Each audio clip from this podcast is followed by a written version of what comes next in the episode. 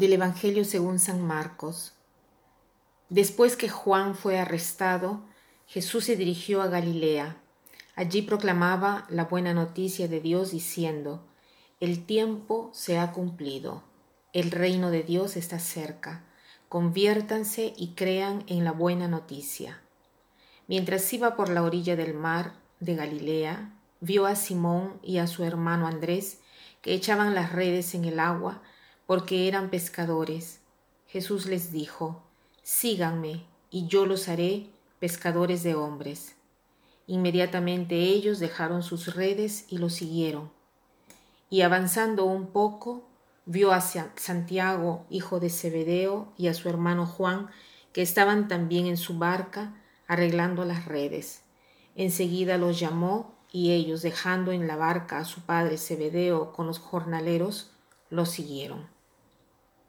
Hoy inicia el tiempo ordinario, un tiempo en el cual no suceden cosas extraordinarias, fiestas tan importantes por celebrar, pero es un tiempo en el cual se desarrolla nuestra vida cotidiana.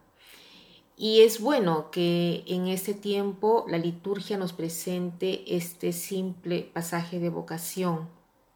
Es la vocación de Simón y Andrés, que son dos hermanos, y la vocación de Santiago y Juan, otros dos hermanos. Estas dos parejas de hermanos son llamados por Jesús para qué? Para dejar la labor de pescadores. En un cierto sentido sí, pero deben dejar de pescar peces para pescar personas. O sea, el Señor tantas veces no nos llama a hacer un trabajo diverso de lo que estamos haciendo, sino que nos llama a direccionar más profundamente lo que hacemos en relación a lo que Él quiere de nosotros. ¿Qué cosa quiere decir esto?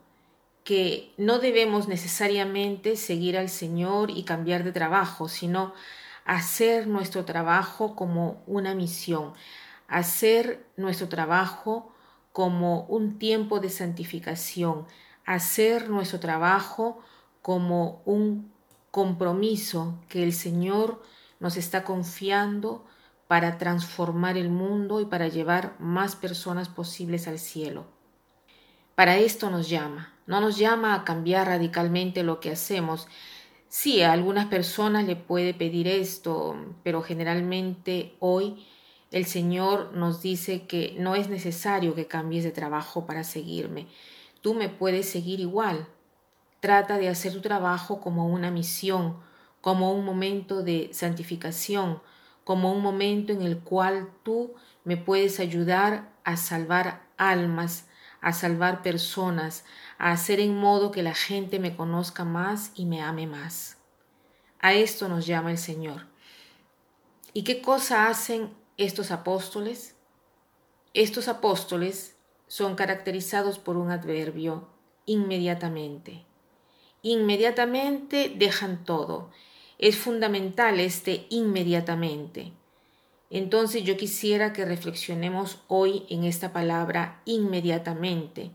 Inmediatamente quiere decir no dejar pasar tiempo entre cuando decido una cosa y cuando hago esa cosa. A veces nosotros decimos, del dicho al hecho hay mucho trecho. Entre el dicho y el hecho no hay trecho, está el comenzar. Por lo tanto, cuando entiendo que el Señor me llama a algo, debo inmediatamente pasar al hecho. Cuán difícil es transformar nuestros pensamientos en acciones concretas. Hoy el Señor nos está diciendo esto. No debes cambiar de trabajo y no debes esperar en poner en práctica lo que te estoy diciendo, o sea, transformar tu trabajo ya desde este momento, inmediatamente, en tiempo de gracia y de santificación para ti y para las personas que tú estás llamada a servir. Entonces hoy hagámonos este propósito de vivir en plenitud nuestra misión. En primer lugar, a darnos cuenta a qué cosa el Señor me está llamando, cómo puedo transformar mi trabajo de cada día de tal manera que sirva para mi santificación y la santificación de los demás. De repente debo tratar de buscar más empeño, más puntualidad, más atención, más competencia, de repente tratar de llegar más puntual, de ser más gentil, de ser más sonriente. Cada uno ve cómo puede transformar su momento, sus horas de trabajo.